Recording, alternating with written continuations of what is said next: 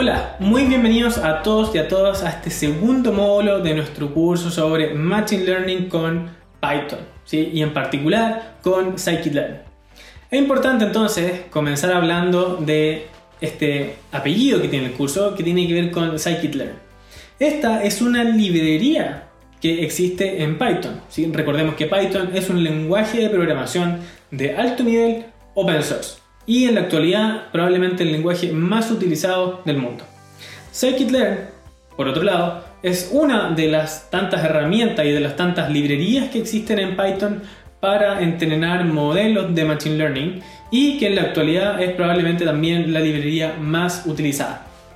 Una de las gracias de esta librería es que además de poseer una amplia, muy amplia gama de modelos que podemos seleccionar, posee una sintaxis e instrucciones que han sido estandarizadas.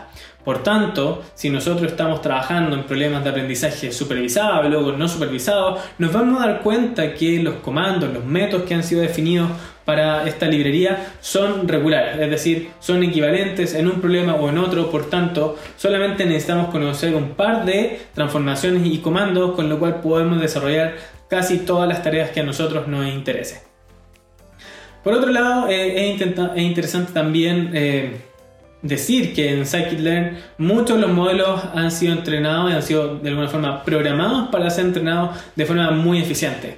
Podemos entregarle problemas con cientos de miles de variables y este va a poder entrenar sin muchos problemas, incluso en clústeres de cómputo, de forma que podemos entrenar de forma distribuida a lo largo de muchos computadores si es que nuestro problema es muy complejo o existen muchos datos. El proceso de entrenamiento de un modelo es bastante sencillo. Primero, es necesario importar el modelo que nosotros queremos utilizar. Típicamente simplemente vamos a decir import from scikit-learn y el modelo que nosotros queremos importar. Segundo, es configurar los hiperparámetros de cada modelo. Recordemos que los modelos no son más que de alguna forma una suerte de representación que modela los datos. Y esta representación que modela los datos lo hace precisamente a través de parámetros. Estos parámetros son eh, de alguna forma distintos en cada modelo y cada modelo tiene diferentes parámetros que realizan diferentes ajustes. Estos se encuentran de forma automática en el proceso de entrenamiento de un modelo. Por tanto, nosotros no tenemos que hacer nada, es precisamente la labor de optimización que ha sido implementada en Scikit-Learn la que encuentra esos parámetros. No obstante, por otro lado, tenemos lo que son los hiperparámetros. Los hiperparámetros, como sugiere su nombre, son como parámetros pero de un grado superior. Los hiperparámetros deben ser configurados, es decir, seteados por eh, la persona que está eh, inicializando el modelo, es decir, entrenando el modelo. Por tanto, nosotros debemos escoger la configuración óptima de hiperparámetros. Más allá de eso, en la práctica lo que se hace es simplemente, dado que esto ha sido programado de forma tan eficiente, podemos configurar una búsqueda de muchos hiperparámetros y luego analizar cuál es el hiperparámetro que mejor desempeño eh, entrega al determinado algoritmo.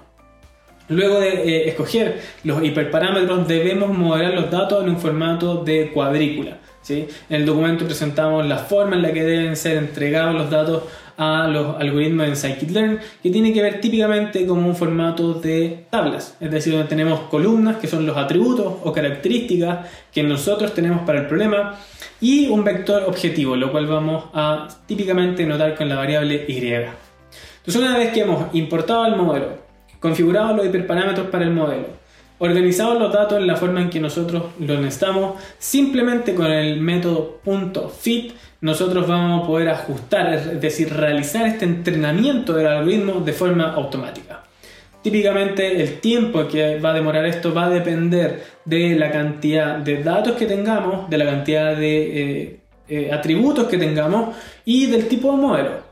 ¿Sí? Eso, todo eso puede hacer variar en una amplia, digamos, rango de tiempo que puede tomar el entrenamiento este modelo, pero en general suele tomar del orden de segundos o minutos en problemas estándar. Finalmente, una vez que ya hemos entrenado nuestro modelo, nosotros tenemos que hacer eh, una tarea sencilla que tiene que ver con validar sus resultados. Para esto discutimos en el módulo cómo se debe hacer a través de los conjuntos de entrenamiento y testeo para ver y verificar que no existan, por ejemplo, sobreajuste o subajuste de este modelo.